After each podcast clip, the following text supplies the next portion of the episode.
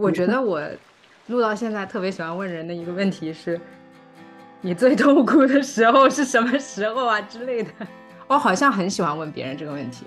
最痛苦的时候是从什么时候开始算？对啊，就是问你啊，最痛苦的时候是什么时期？你觉得我为什么喜欢问这个问题啊？就是可能能够反映一些具体的问题吧。他个体痛苦，那肯定就是环境带给他的一些影响，那就能嗯嗯嗯，对我我觉得你说有道理，就是可能这个问题确实能折射出来你一些内心的纠结和挣扎的部分，到底是因为什么，在什么样的情况下，就是其实有点这个意思，对吧？是是是，的确是一个很好的切入点，的确是，就是可能从情绪开始讲，大家容易讲好多好多好多。是不是痛苦比较容易有共鸣还是什么？可能是吧，因为痛苦这个词还挺大的呀，就反正一种特别不适的状态嘛。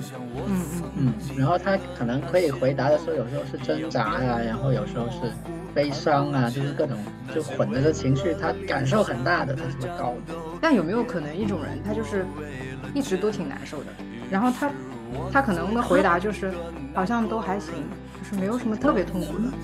他可能不是一直都很难受，他只是可能一直都不是很，就是不是很不是很开心，或者是不觉得自己很幸福，但是他不一定很难受。所以就是说，有些人他可能一直处于一个情绪的低谷，就是说，或者是说他兴奋点不是很高，那你叫他回忆痛苦的时候，他也很难是说找到那个激起他情绪波澜的那个点。呃，对对，他可能一直就已经比较低了，他低不下去。你如果比如说你遇到这种人，你就直接问他，那你现在状态怎么样？你觉得自己什么，或者是不是很幸福？之前不是有个 YouTube 不是有个视频还是什么，就问欧洲的人，你觉得自己是不是幸福？然后所有人回答都不幸福啊，就特别是大部分的移民都都说不幸福啊。就是我的哦，不是欧洲是美国那个呃加州那边。对，就问他们是不是幸福，然后他说我不是啊，我刚搬过来，然后我觉得找不到工作，然后好辛苦，然后什么之类的。那这个就是移移民会有这个反应？可能吧，反正我看他那个视频，大部分都是等于去大城市找工作的状态。那当然，他可能节剪这个视频的时候专门有一些取向吧。对对对，可能他有一个 sample bias，就是说他不选在那儿已经成功或者是扎根了的，他就选刚来还在找的。对，是是。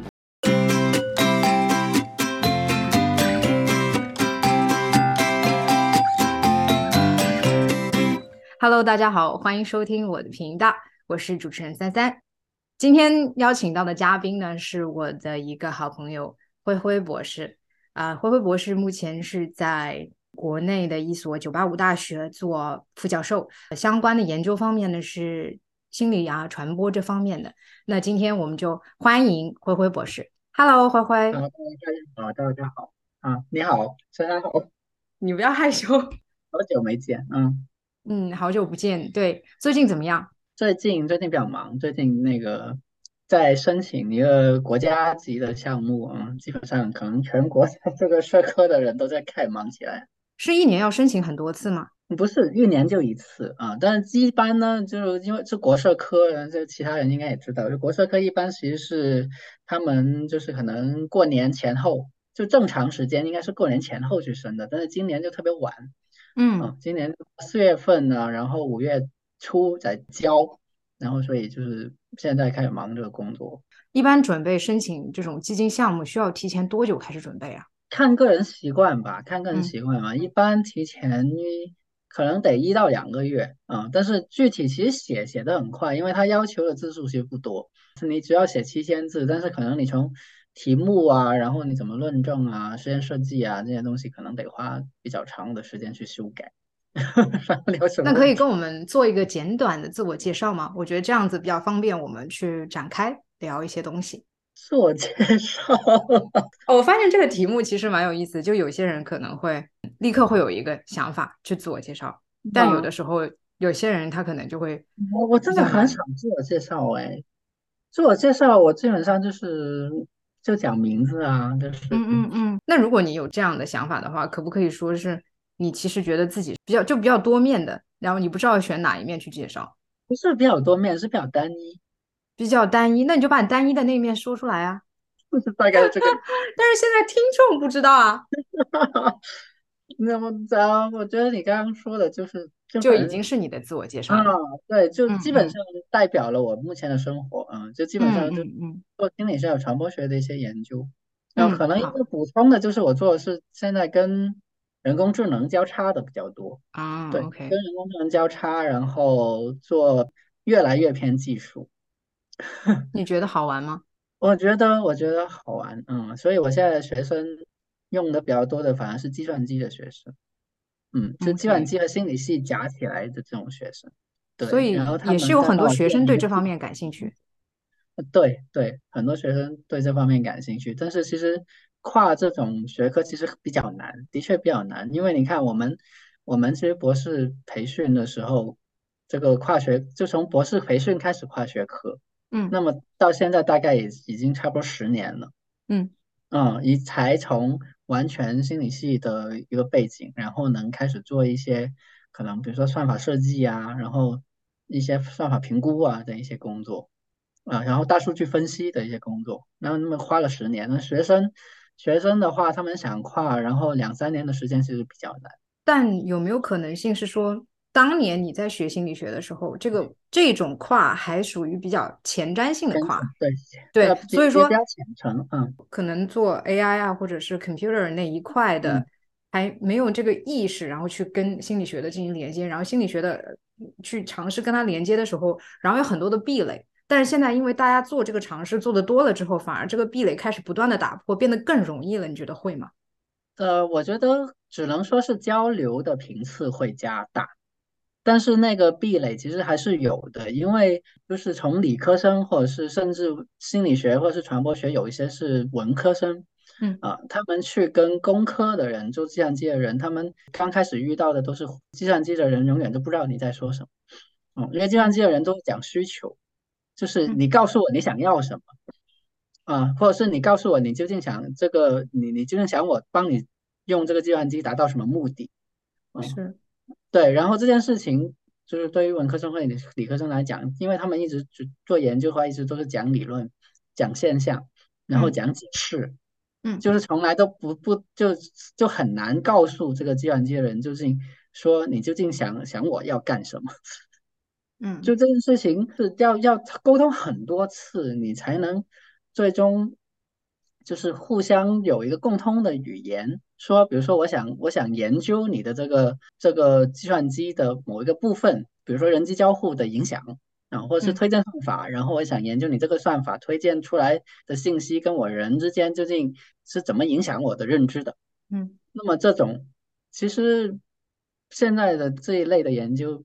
其实都很少，嗯，都比较少。虽然现在讲起来好像说这件这个问题不是很很简单嘛，就是那我我研究推荐算法，我当然要知道推荐算法推荐的信息对人有什么影响嘛，对吧？嗯，好像很很简单，但是实际上很多人都他们都不太有这个意识啊。他们研究的很多都是从很传统的传播学或者心理学说啊，我怎么运用这个技术啊，都是从这个方式。对，都是都是从这个方式去入手，因为他们没有办法控制这个算法，就是他不知道这个推荐算法，他推出来的信息他没有办法控制它，他就很难研究，嗯哼，对吧？因为我们要讲实验嘛，那那我要研究这个推荐算法推荐的信息，那我怎么控制呢？我控制不了啊，我不知道啊，嗯，每个人看的东西都不一样，然后跟这个怎么怎么刷这个抖音的这种方式也不一样，嗯，那他看到的东西肯定就不一样了，那没法研究。就对他们来说，那对人文的来说，就是对，比如说传播学、心理学的，嗯，那你会用什么方法去研究呢？我现在，我现在是因为我可能的确现在有一些计算机的学生，我现在最近正在做的一件事情是我自己建一个推荐系统，嗯，然后我就完全可以控制这个系统里面有什么信息，以及我用什么算法去推荐什么信息，所以说。你的意思是，你的意思是你会做一个 environment，然后把很多东西都可控，这样子你才嗯把这个东西很精确化了之后，然后去 compare 这样子。是的，是的，是的。啊，OK，明白。对他们，所以比如说他们现在面对这种人工智能技术，因为他们没有办法控制个技术，嗯，所以现在比较就是一般的科学家他们去做这件事情的时候，都是用大数据啊。就是比如说你在用抖音或者是用今日头条，我就收集你究竟看过什么东西。嗯这是这是简单的啊，这是简单的，大家都能想得到。但是呢，当你去分析这个信息来来推断这个算法起到了什么作用的时候，其实是很难的，因为他们之间没有必然的关系，又或者说是他们的关系需要层层剥开。对，是要不是是要依赖于就是用这个平台或者用这个算法的人，他的整个的的观看的历史以及他的这个习惯，嗯。但是这个东西你又没有办法收数据，所以他们东西都是说不清楚啊。明白。然后因果关系完全都没有，然后就只是看这个推荐算法出来的信息都质量不太好。嗯。那基本上就只能得出这个原因。但是那这样子你不能赖推荐信息推荐算法呀，你很可能整整个环境本身的信息就质量就不太好。对，明白。所以说现在你就是说把有一些变量控制了，然后嗯这样子更容易。对，熟悉了这个技术之后，我就能控制它。然后这样子的话，一些因果关系就会比较容易研究。但是这个壁垒就是很大，因为你你要掌握那个技术，其实很可能需要，反正需要一些接触，然后跟工程师要很多的聊天，才能知道他们底层在设计这个东西的时候他们是怎么想。明白你的意思。呃，是这样的，我对你嗯。的了解是你以前其实是对人格这方面比较有兴趣嘛？是，算吧，对吧？算算算。那你那你现在这个兴趣还在吗？我现在这个兴趣其实还在，但是它就是就是我有用了，应该怎么说啊？这个这个背后故事太大了，这个跟我就是本科还有硕士的的经历有关系。啊，就是这一方面的需求被我硕士的导师就是直接完全解决掉了。嗯，其实解决掉的意思就是就是解决掉的意思是他提出了那个理论，他基本满足我对这个社会里面的人群的一些简单的分类以及预测，然后所以基本就是基本满足了我的需求，然后所以我现在做的研究很少往这边走。嗯，啊，明白。所以那我现在有两个问题，第一个问题是。那也就是说，在你本科之前，或者是在本科的时候，你就形成了一个对于人格研究的动力和兴趣。那我想问的第一个问题就是，这个兴趣和动力是从何而来的？好，我再讲我的第二个问题，可以吗？我第二个问题就是，既然你说你的导师的理论，或者你跟他一起去共同经营了这么一个理论，满足了你的这个呃需求，那其他的人格理论？比如说 MBTI，比如说大五，对吧？这些流行的理论，为什么你觉得？因为你说那个满足你的需求，我觉得言外之意就是其他的那些你觉得 并不能满足你的需求。对，所以我就有这两个问题：一个是动力和原因，一个是其他的理论，嗯，为什么不可以满足需求？嗯嗯，呃，对于第一个问题，其实。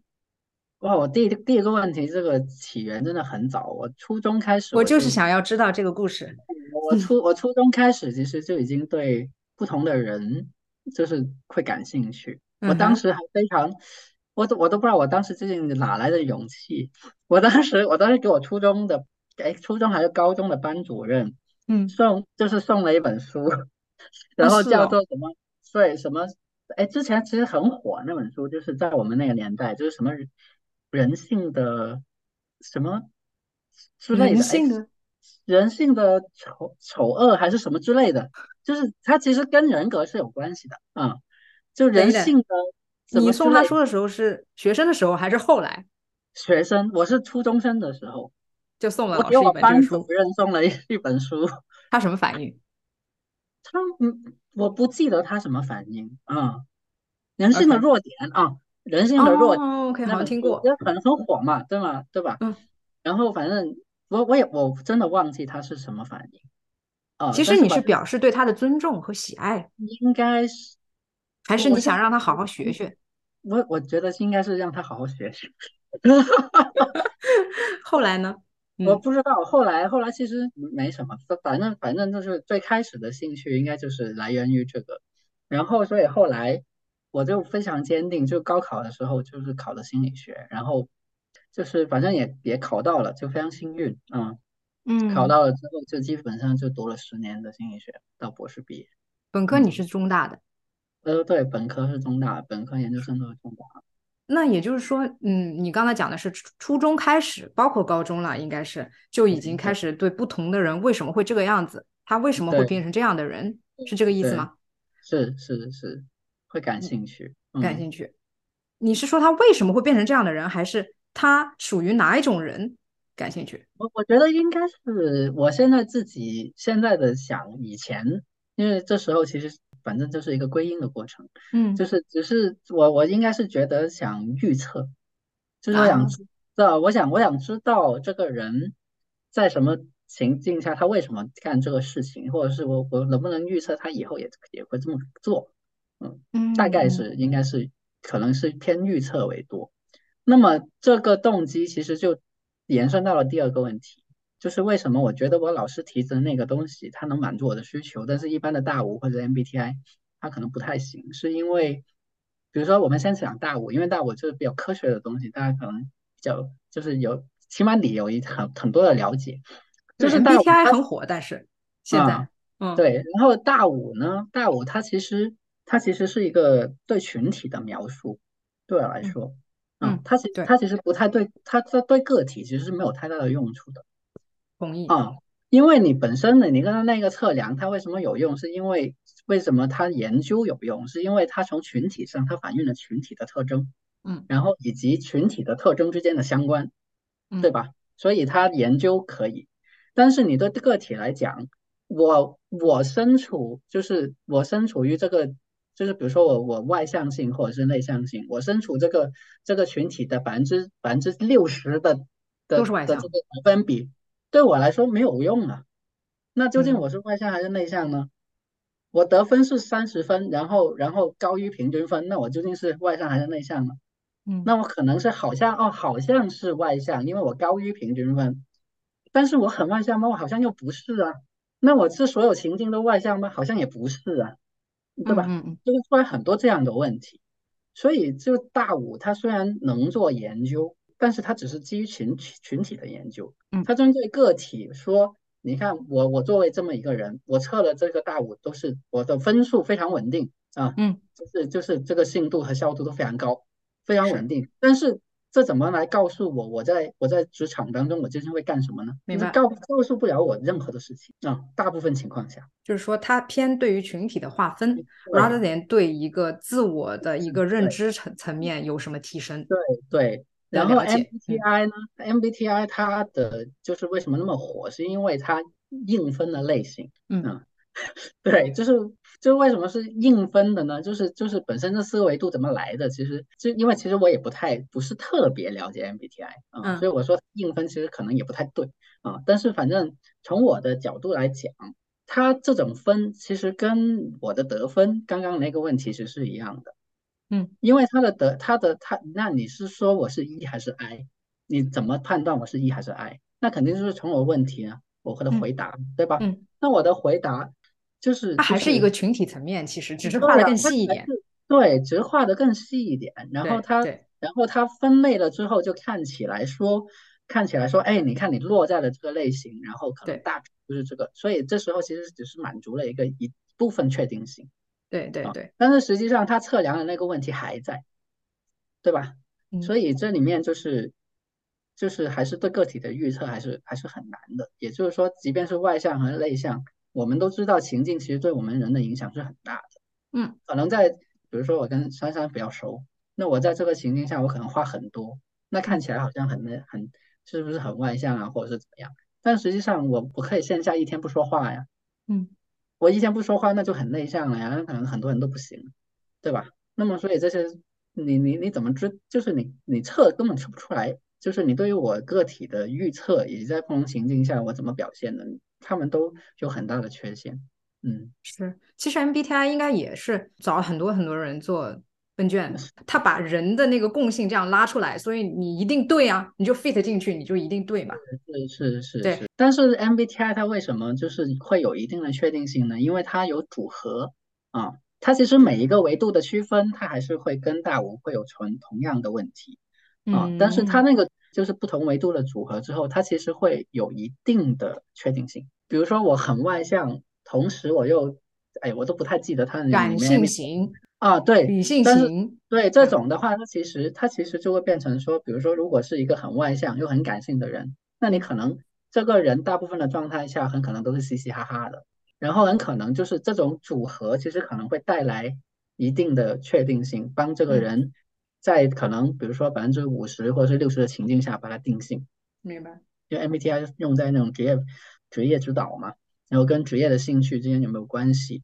他们反正就是发现他们之间没有关系嘛，认为他效度不行的。你的意思没有关系的意思是，嗯，这个人出来的类型跟他做的事没关系。啊，对，没有关系。嗯，OK，嗯。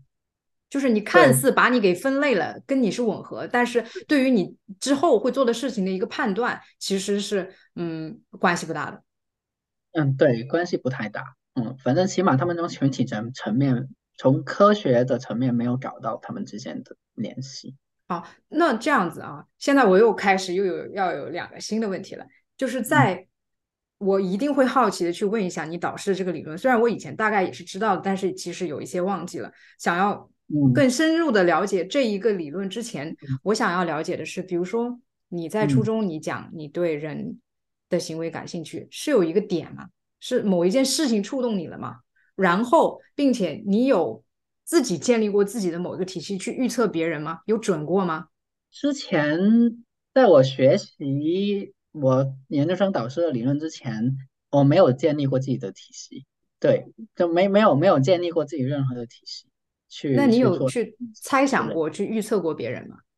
猜想过、预测过别人没有哎，嗯，就是因为当时实际上我虽然对人这个事情有感兴趣，嗯，但是我的没有遇到什么大的困难。嗯，你的意思就是说你没有特别的需求去对对，没有没因为没有困难，所以我没有动力去做这件事情，我只是感兴趣。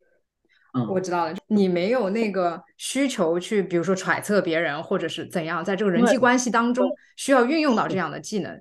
因为我本身其实我我我以前其实跟人的关系是就是是很疏的，嗯，什么时候？以前多以前多以前，就反正从从小到大吧，就从小到现在可能还好一点，反正从小到大就是我人跟人的关系都很都都比较疏。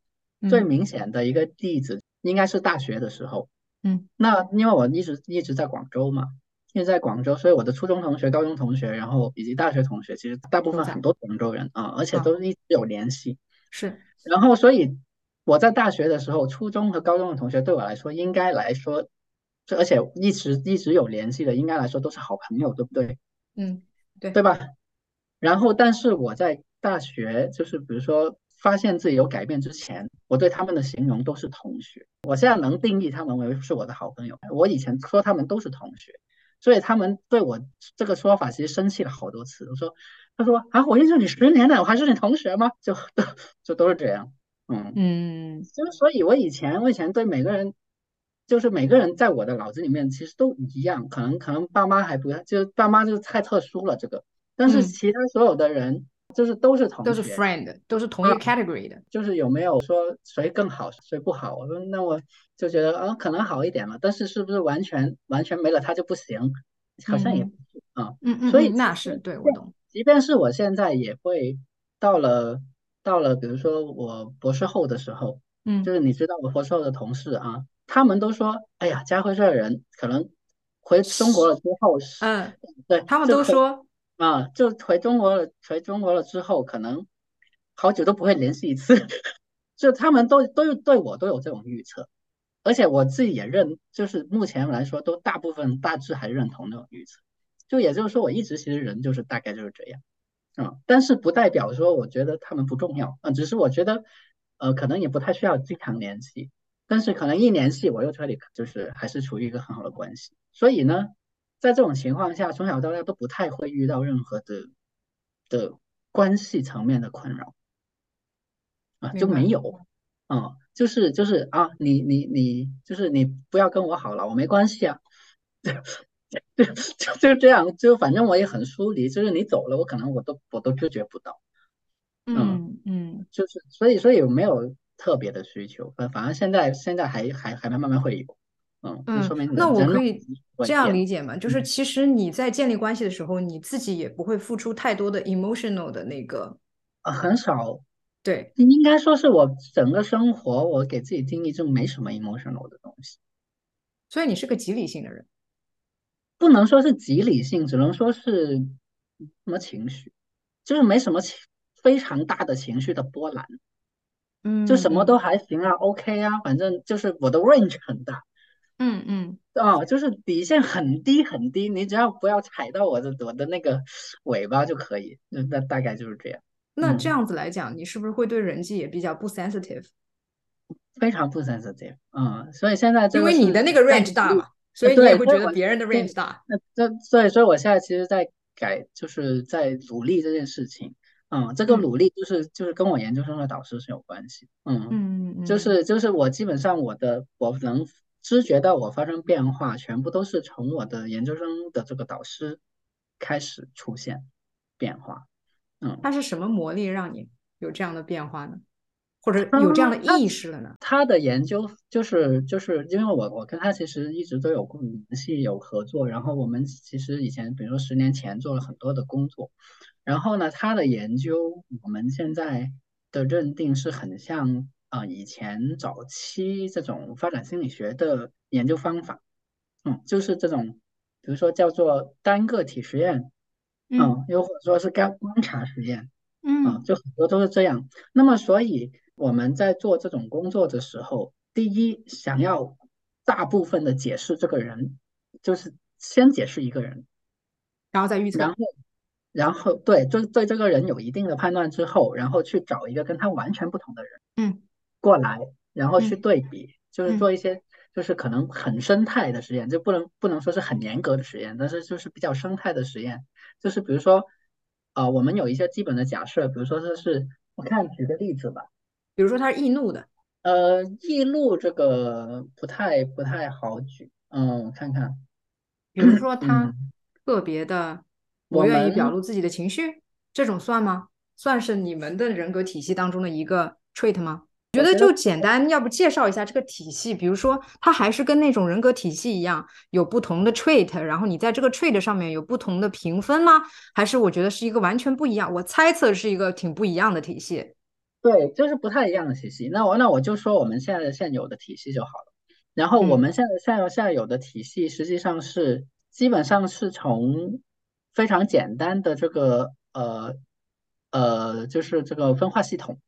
就是我们这系统其实有理性和感性的分化嘛，理性和感性的系统嘛，这个其实是就是你说人每一个人对有一个理性和感性系统，感性系统这个东西其实是科学的论证，其实有很多。当然，当然怎么定义这个再再说啊，但是它的区分肯定这倾向肯定是有的。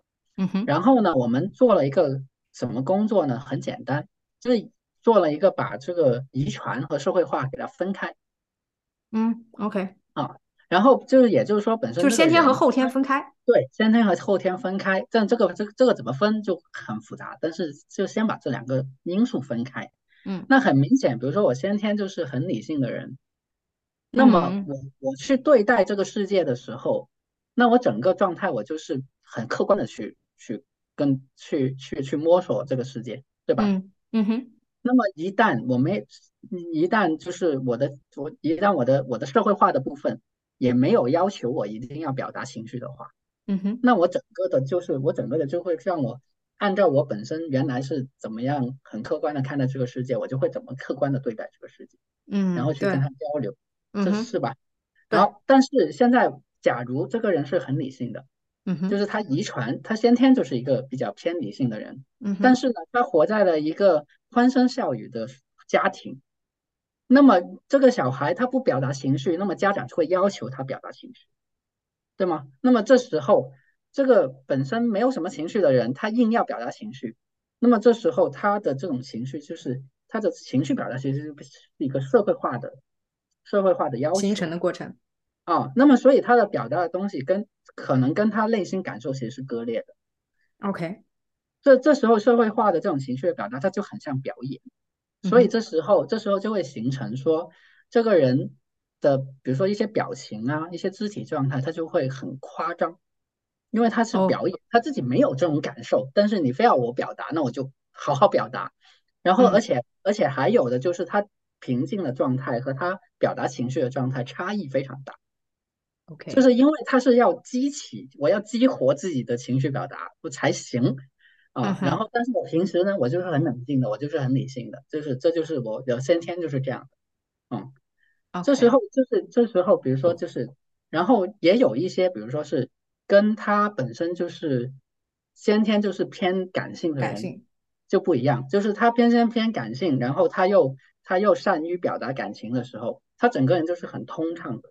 就是整个人看起来就是感染力非常高，非而且非常和谐？啊，他的他的身体和他的脸，他的他的整个表情都是很和谐的，就是你一看就知道这个人是开心还是不开心还是怎么样。OK，那么跟跟他本身先天是理性，但是他又要硬要表达情感的人，这两拨人就差别差别差异非常大了，是不是？对。当然还有，在我们中国，特别是中国文化，其实更多的是他本身的是，就我这是我们的发现啊，他本身是偏感性的。但是呢，社会我有一个问题啊，你怎么知道他先天还是是感性还是理性的？呃，这这这个，所以这个问题，这个测量的问题是很复杂的。嗯，这个测量的问题是很复杂的。我先把那个系统讲完。好，就是就是就是，比如说他。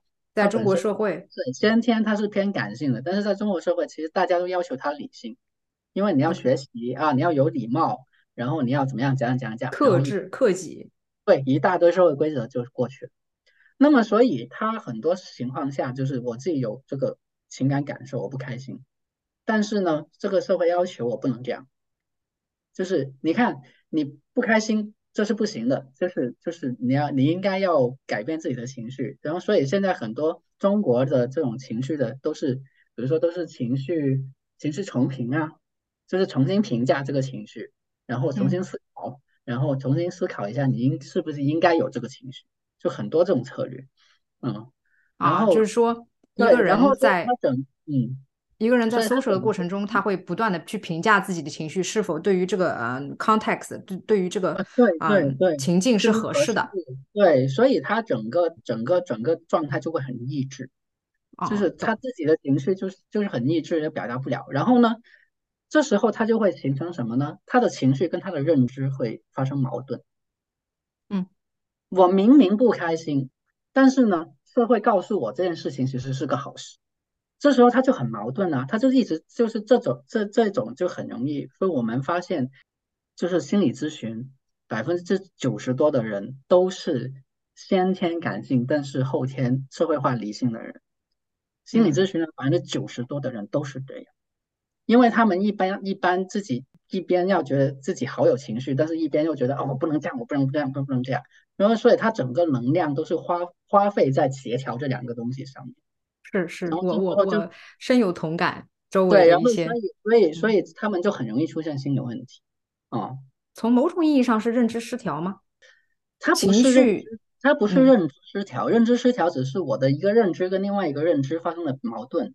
啊，但是它其实是它更本能性的。对，有时候他那种情绪，他其实自己都知觉不到，他就是难受。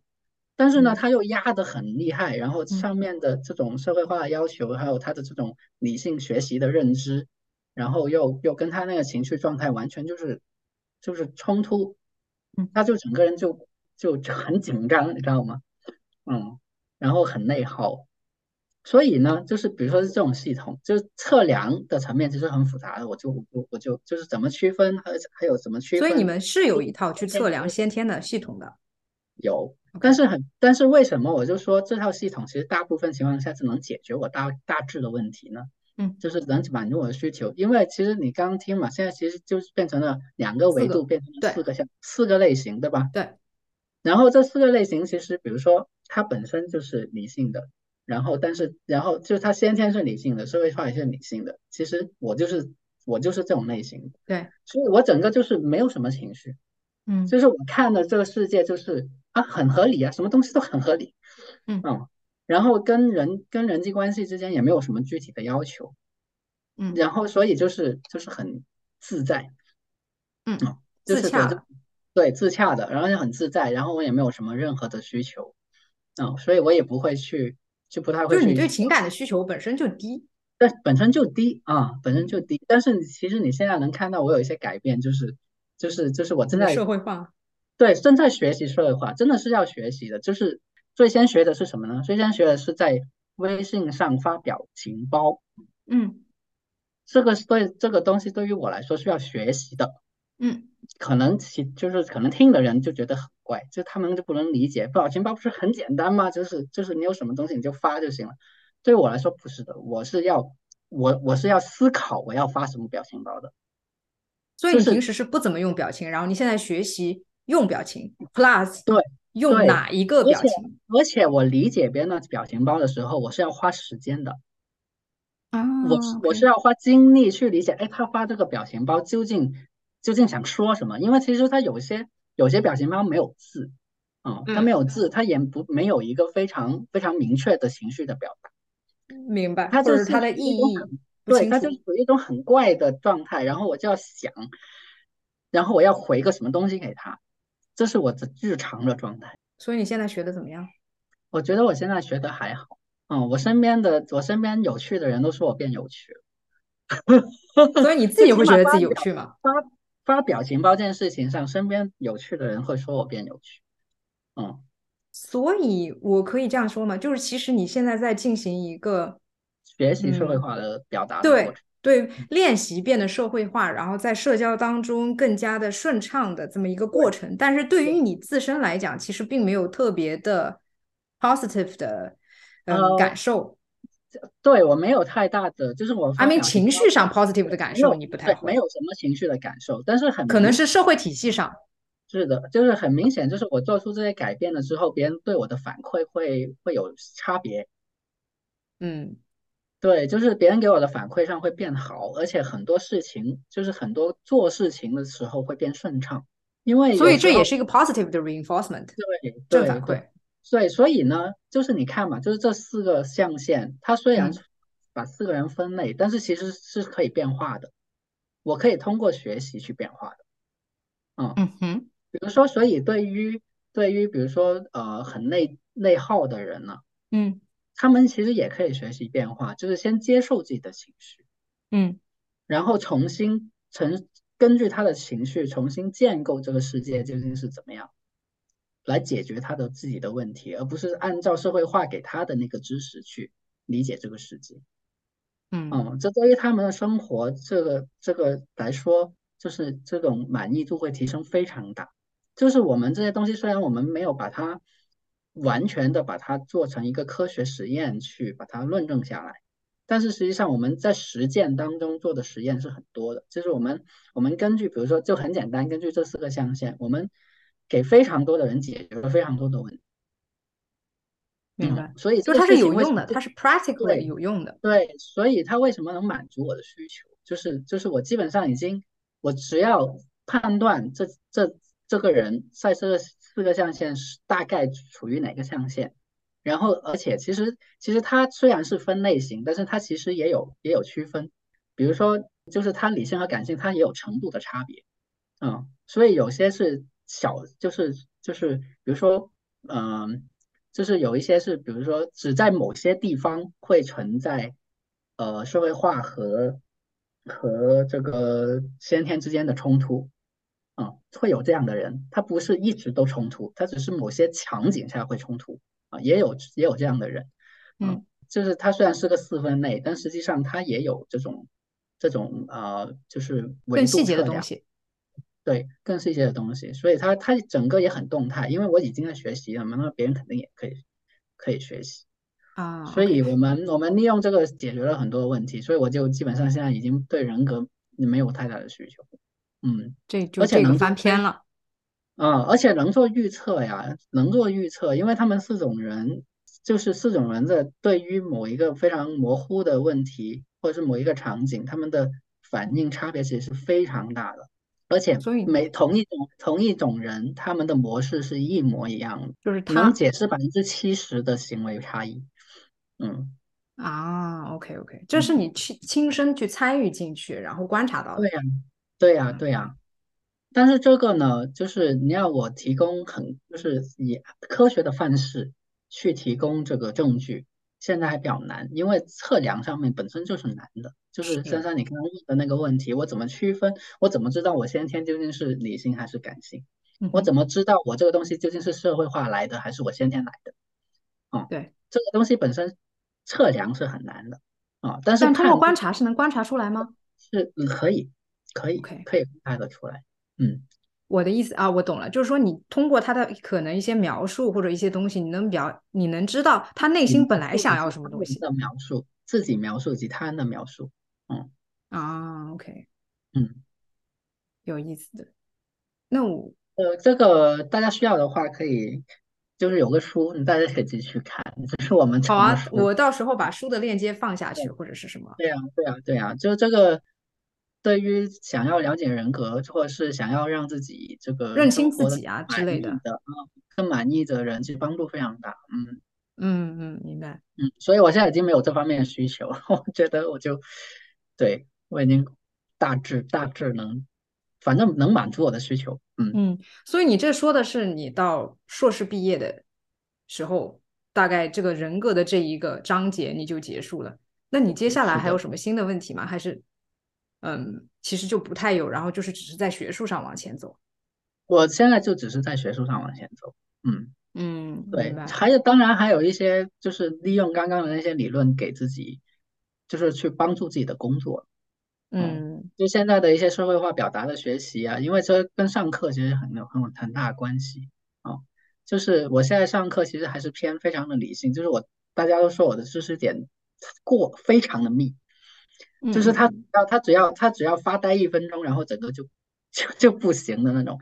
所以这种我还是得学习，就是怎么怎么将一些情感放到我的课上面去，让大家放松一下。嗯，我懂。对，这些都是我我我我要学习的地方。嗯，OK。那其实我在思考一个问题，会不会是呃，你其实这种类型算是同理心会比较弱的那种？弱，非常弱。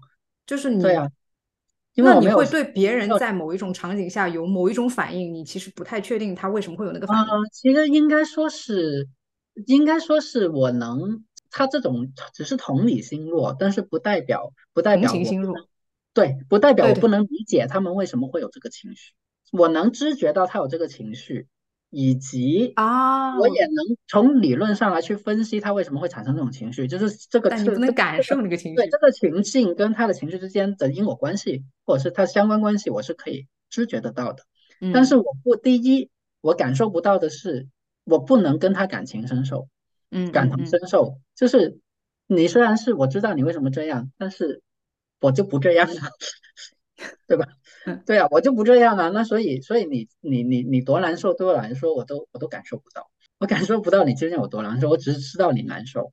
嗯，对。然后，所以呢，这里面影响的最大的，其实并不是我怎么理解它，而是影响了我怎么应付它。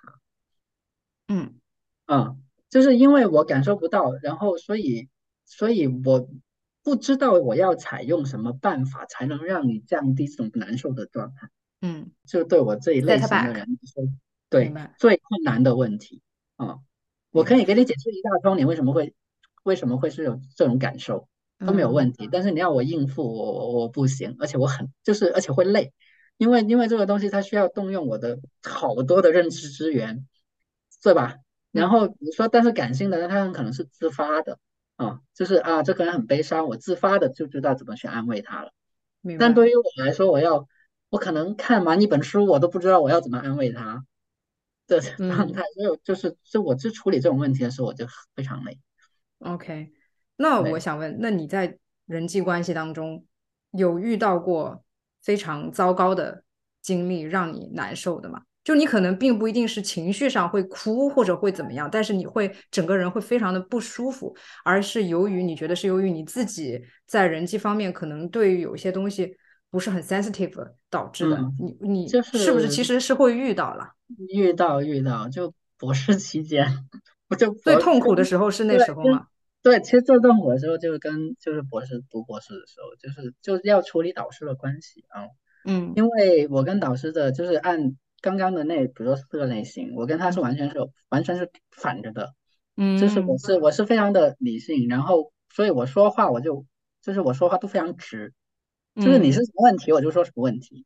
啊，我也不知道你，我也不知道你的言外之意或者你的 intention，完全猜不到。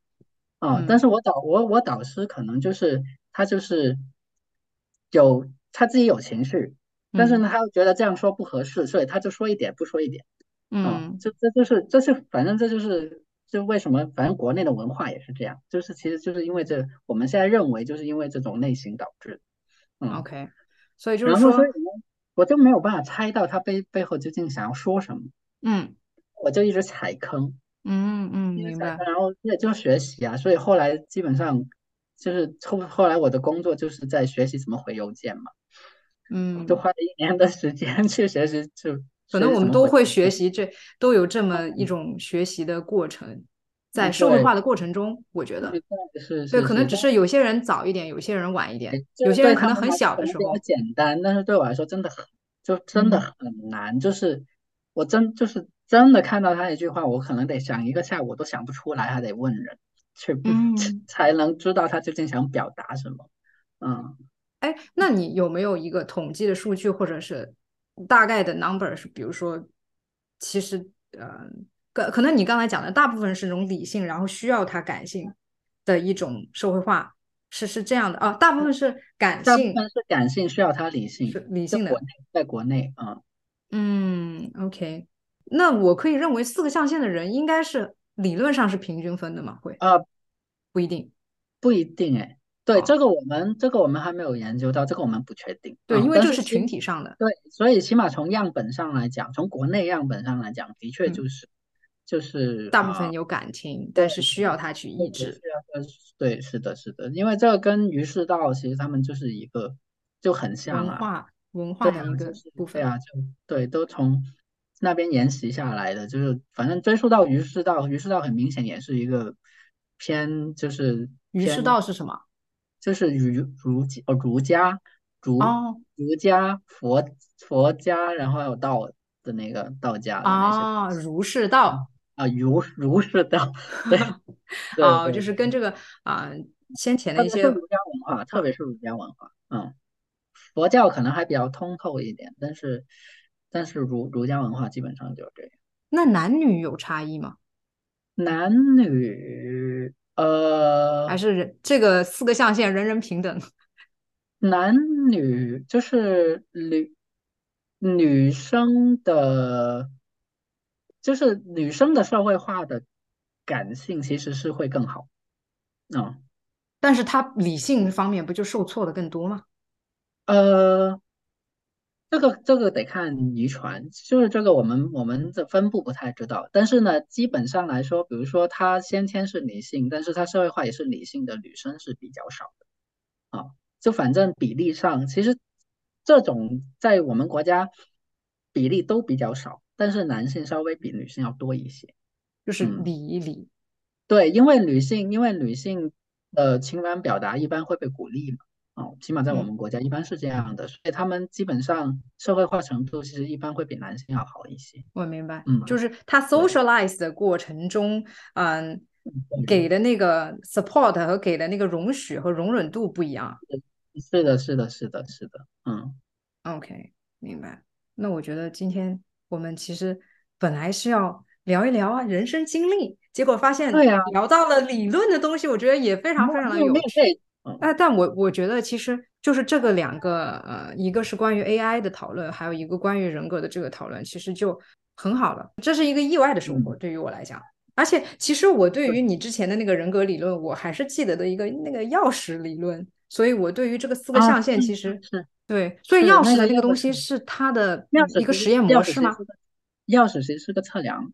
它有点，它就是如果不认识它里面究竟是本身是运用了什么理论的话，它看起来很像投射测验啊，但实际上它不是，实际上它不是一个投射测投射测验啊，它是对于理性和感性的一个测量。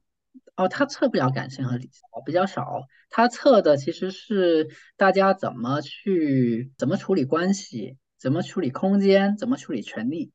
钥匙本身就是开门的嘛，对吧？嗯。那么，所以这个钥匙其实它代表了你能进去某一个空间，嗯哼。然后，所以它本身是一个权利，是吧？然后在协调空空间的时候，其实它会牵扯到一些关系的问题。嗯，比如说我家庭关系，就是我在家，我究竟在家的这个部分，它是另外一个部分。然后我在家究竟关不关门？嗯，这些东西其实跟钥匙都有关系。嗯，关不关门这个东西，其实跟这个安全感。呃，对，安跟安全感也有关系。然后当当然也跟就是，其实我们比如说做一般的这种儿童的发展心理学，又或者说家庭的这种系统的这种关系，其实都知道，比如说公共区域、私人区域啊的这些概念。那么钥匙其实它都能反映出来。嗯，我们基本上用钥匙就能解决很多夫妻问题。嗯嗯嗯嗯，你的意思就是看到他一些矛盾的根源，这样子可以解决。是的，是的，是的，是的。其实很多时候。他们夫妻的其实夫妻矛盾很多时候都是一些就是情绪表达的问题，嗯，然后还有包括这种空间协调的问题。因为空间协调的话，其实跟跟他自我发展和关系需求的这种矛盾其实有关系的。那你只要把它调和调和一下，其实基本上夫妻关系就没有太大的问进有就是有很多的 improvement 的进展。嗯，对对，所以这种测量它跟感理性没有太大的关系，但是它跟它跟怎么大家怎么处理亲密关系，怎么处理这个空间，怎么处理权利，然后怎么对待自己的工作，还有家庭之间的关系啊，这些测所以这个。是独立于这个 personality，或者也不算完全独立啊，不算完全独立，但是是呃另外一个系统啊，对，另外一个系统，因为他他想要表达或者想要测量的东西完全不一样。嗯，明白。哎，但是我有一个小小的问题，因为现在这个社会就是用钥匙的人越来越少了，就是钥匙这个东西的存在性，它。它的 significance 变得越来越低了嘛？嗯，那但是钥匙它现在就是以前它是个物体，对吧？嗯，但是没有了物体之后，但是钥匙的概念本身是还是在的呀。是是，我要进入这进入这个空间，我无论是刷脸也好，我用生物生物这些东西也好，我只是载体发生了变化。嗯，但是钥匙这个概念本身在，就只要你有空间的切换，嗯嗯，这个就在。嗯。啊，所以可不可以说，嗯，其实是比如说这一个被试，他来到了这个实验室的地方之后，你给他一些钥匙，然后告诉他这个每一个钥匙的意向，然后让他去排列这样子。我们测量的时候不是这样，我们是直接看他的嘛？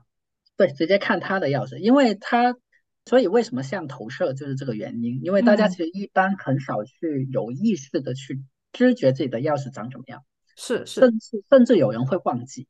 甚至有人这些都有意义，其实对，但是这些其实都有意义。就是人无意识的状态去处理这些物体的时候，其实它的测量会更准，因为它没有没有控制啊，然后没有控制，我们一看大概就知道它是什么。明白，没有 social desirability。那但是我我刚回到我刚才的问题，就是说，因为你要直接去看它的钥匙嘛，但是现在很多已经没有钥匙，几乎已经没有钥匙，指纹识别啊、卡啊什么东西的。那这一个体系会因此而。有什么变化吗？会有什么 involvement 吗？嗯，测量方式会有变化。我们现在如果没有物理钥匙，我们会让他画画。啊，OK OK，让他画画。比如说，你可以先告诉他钥匙的概念，然后比如说画你就是画空间的转换啊，嗯，就是 OK，然后又又或者是画一下就是你。进入空间里面使用的是什么工具？比如说我我是刷的是手机，或者是刷的是什么，或者什么什么，就是嗯，就是它的这个整个方式会不会发生一些变化？但整个的概念体系不变。对，但是的确呢，如果没有了这个物理钥匙之后，有一些东西丢失，比如说什么呢？钥匙扣是啊，这个东西会丢失。但是钥匙扣其实本身反映了关系。嗯啊，因为比如说夫妻之间呢，大部分情况下他们会，比如说我送你一个钥匙扣，或者是。怎么样子，或者是男女朋友啊？这种以前很流行。对，这种其实是情感表达，对吧？嗯哼，其实是情感表达，就是我留和不留，我用和不用，其实是有意义的。嗯。然后呢，还有一些会丢失的，就是说没有用的钥匙会看不见，但是实际上可以从密码来把它找回来。嗯。因为其实我们以前你会发现，你可能这个人一大串钥匙。但是你去问他这个每个钥匙干什么的，他会发现好多东西他都已经不用了。对，或者说他我是这种会留着的，他根本就忘了那个钥匙究竟是是干嘛的。那么这种呢，他在没有实体的时候，他就会也是会丢失啊。但是这个东西会反映在他的网络空间的密码管理上面去。哎呀，这不就说的我吗？我每次都忘记。对对，所以你看啊，没有实体钥匙，其实它还会反映在其他地方。嗯，所以这这实际上一套测量的思想，太有意思了。其实还有很多，我们去做这一类的访谈的时候，会发现很多很有意思的，比如说这个人没有钥匙，嗯，又或者说这个人有就单一片钥匙放在钱包里面，就很多很多大家处理钥匙的，其实我们正常很多都看不见，嗯，会很多很多很特别的，他们怎么处理他们的钥匙的，会非常会非常有趣。对，我想到我自己也是，就是我可能老是忘记一个钥匙，然后我就故意把它插在那个钱包的那个里面，这样。然后还有没有钥匙扣？还有人经常丢，呃，经常丢这个事情是一个非常特别的特征。嗯，OK，说明他对关系不是很在意。还有还有人是有钥匙不带，也是一个非常特别的特征。解密啊，快点解密啊！有钥匙不带呢？有钥匙不带呢？一得看他的生存环境啊。比如说他在宿舍有钥匙不带，基本上说明他们宿舍的关系还不错。嗯，是。但是如果比如说他生活在家里面，然后他不带钥匙，那基本上就是他可能是处于一个被宠着的可能。一很可能是被宠的，因为他每次回家，爸妈都会帮他开门，就是他每次回家都要动用关系。你看是吧？嗯，然后要不就是小孩儿，就是什么呢？他在家里面没有地位，所以他没有钥匙。比如说，我们拿到家里面钥匙都是长大的一定的程度，爸妈觉得我们独立了，权利，对，才有钥匙，这就是权利啊。所以，所以你看，就是这些都都都会有所反应，很有趣。嗯，那我这样听起来，其实你对这个的那种热忱依然还在啊。依然还在呀，但是只是就是我的研究就不需要了啊，所以我就说我的热情还在的，但是我不需要去研究它了，我只要去去传播啊，去给你们讲一下东西很有趣，然后去偶尔帮助一下大家的困难，然后我我觉得基本上就是我现在对待我的人格这方面的兴趣的的一个状态。明白，明白。你看我们在想的东西，大家可以去看看书，或者去研究一下。对对对对，我我也会把那个链接放放在下面。然后你看，就是跟理性人讲话，就永远都讲讲不到情绪上，讲来讲去都是讲事、讲研究。嗯，因为我表达不了，我没有情绪，所以你问我很多情绪的问题，我都说不出来。其实我以前有一个想法，我觉得人不可能没有情绪。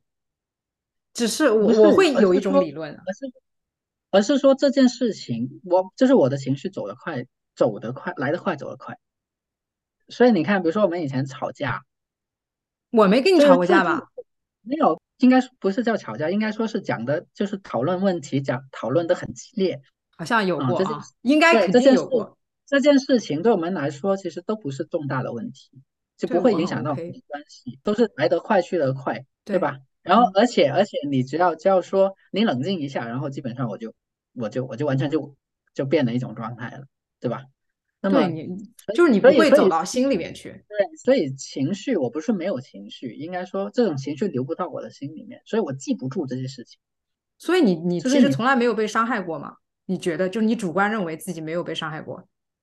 啊，就是除了读博的时候，就是能说自己比较难受啊，就是其他有一定层面的伤害，嗯。对我来说，其实都是比较平顺的，嗯，所以我一上来就告诉你说，哦，我说不出来，我觉得很，对我来说没没什么没什么困难，主要是那些情绪都是一来就走了，一来就走了，所以我整体看起来就是很平稳，那整个状态都，嗯，那我就没你那么顺，我毕竟是感性型的，嗯，所以所以所以你其实你现在做这个播客是有道理的，因为其实你情感表达、社会化情感表达其实也有的，就也是很厉害的。然后，所以我也不是故意社会化，我本来就感性。没有，所以，所以就是社会化的，就是是，就是他他社会化好的人去做这种播客的工作，其实是能吸引的。嗯，因为因为你有情绪的表达，能调动，就是从你的声音，我就能就被调动，自己感同身受。但是比如说，等下在我我去上课，大家都听的。愁眉苦脸的，你知道吗？就是因为知识点太密了，就是已经一直在思考，一直在思考，然后思考不过去了，就开始就开始愁。嗯，但是你应该也会加一些幽默的成分吧？在学习，在学习。我现在节奏还是太快了，我给他可能得把节奏拉得很长。然后中间有空段，然后来让我发，然后让我锻炼那个还有发挥那个情绪表达的地方。那我想还有又多一个问题了，如果你对情绪不是说特别的敏感啊，或者你自己本来就是一个超级理性的人，那你在处理跟自己父母的关系的时候，会嗯有什么力不从心吗？就，哎呀。你看，你们就是你们这些文字，就就能问到一些很很击重点的问题，击中要害了，很击中要害，很击中情绪感，就是情绪要害的问题。嗯嗯，就是真的是是说白了，其实跟父母的交流，就是这方面可能学习的需要更多。怎么讲呢？就是即便我现在现在已经已经对就是不同的人的关系界定发生了一些变化。就不像以前全部都是同学啊，但是但是对父母的这个认知的改变其实比较少，所以我跟他们联系实际上还有情感表达其实要比较少，还是比较少，然后也没有找到非常合适的方式。之前有想过一些方式，比如说因为我一直在外面嘛，就没在家，嗯，就没在家同一个城市，在外面物质回馈，对，不是。物质回馈这是一方面呢，因为现在现在有一定经济基础，所以物质回馈会越来越多。但是之前想要增加一些关系或者是情感联系，我采用了一个方式，就是我不带家钥匙。哦，就是我每次回去我必须告诉他，嗯，然后我必须让他来见我，然后开门，就是让就是逼着自己跟家里面互动更多，然后有更多的情感交流。但是发现这个事情对我。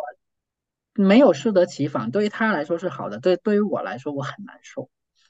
哦，对，就是我就觉得，哎呀，我出个门，我今天我我又不能我又不能很晚回家，然后我出个门我要问他的问他的这个行程，然后安排我自己的行程，就我整个人就很累。那我在想，有没有可能是你选错方式了？是啊，所以后来这个方式就没没有延续下去嘛。现可能得得再靠看从理论里面找一些别的什么好的载体，然后把它实现一下。对，因为我在我看来，你不带钥匙这件事情，其实是你把控制权让出去了，然后让他来控制你。但是这件事情本身可能就是在处理父呃，就是父母跟子女关系的一个，并不是一个很优良的。一个解决方式是是是有可能，并不是说，哎，我把这个大权交给你，就代表我想跟你亲，就这是一个很健康的关系，其实也不一定，不一定是的，是的。啊，你理解了钥匙这件事情，嗯，哎呀，我当然可以 理解了，我这么感。性，反正这个这个的确很大的问题，嗯，非常大的问题，而且可能父母确实因为跟朋友不一样，你可以把朋友去排序排到后面去，就是。是啊，不不社交那就不社交。但是父母，我觉得可能对于你来讲，就是你有一个想法是希望有达到某一种状态的，所以说你才这个才难受。如果你没有期待的话，你觉得哎这样也挺好的，那其实不存在。你其实是向往某一种更加亲密、更加让他们舒服也让你舒服的一种子女关系。嗯，哎，是叫子女吗？不是子女，就是父父亲父辈啊，这个长辈和自己本辈的这个关系的。对，所以其实比较大的困难，其实应该是跟父母的时候那种卷入太多了，跟其他人可能还能还能卷入少一点。我觉得是你的认知层面觉得卷入的很多。呃，是是是，认知层面觉得卷入了很多，然后所以每次处理起来问题就觉得，哎呀，怎么怎么这么，就是每次都很浓重。然后每次都负担重这种状态，所以就是更那你觉得你去看他们的时候，他们会有这样的感觉吗？什么这个这个问题没懂？就是说你作为你自己，你觉得哎蛮沉重的，蛮累的，然后好像老是沟通不顺。但是你去看他，你觉得他们会觉得跟你沟通不顺吗？我觉得是双方的，因为我觉得他们也觉得是这样。嗯，你们没有明确沟通过这个事情，但是你能感受到？没有，对我能感受到，因为。本身是一家人嘛，说白了，对吧？那你有什么，比如说你想，就是我们，比如说我跟我妈出去的时候，那你想吃什么东西，什么地方你就告诉我，那我愿不愿意，那再说呗。那你说有什么问题？没有问题啊。他很克制，对他不是的，他不是的，他就是他自己说啊，要不要去那里？哎呀，那算了，嗯，反正你不让去就不去了。我说没关系，去去去，就是就是他自己负担也很重，所以所以他也很少动用我，就是他很少来。打扰你，对，很少来打扰我。但是实际上，呃，你并没有那么介意被他打扰。嗯，某些事情上并没有那么介意被打扰。当当然，当然，我还是。那你看，这就是你的问题了，因为你没有把这个信号发的很明确，就是说哪些事情你是不介意的，哪些事情你是介意的，就是可能某一种 boundary 你确实是要画出来了之后，比如说择偶方面你不要跨入，比如说，比如说我的吃喝方面你不要划入，但是在玩的方面或者是等等等等的方面，你觉得是 OK 的，就是有的时候这个信号，嗯，需要明确一点。现在会慢慢会有开始一些，比如说我去旅游啊，然后比如说最近天津不是开花嘛，嗯，然后你也看我朋友圈就发了那个去看花的，我我都是事先先发给了他，他他很开心啊，其实我父母，哎，我觉得这个这个点，然后。然后所以他们之后也会，就他去了哪，然后觉得拍了个照，然后会给我看，啊，然后我也会很积极的回说啊，那你就多出去啊，出去玩啊什么的。就是会会慢慢有这些东西啦，但是就是还是得增加更多的层面的交流。嗯，对，随着你年龄的增长啊，或者怎么样，跟他们共频的东西可能又变得不一样，不断的变化等等吧。对对对对对。哎呀，这些家庭的 关系真的是好难，好沉重。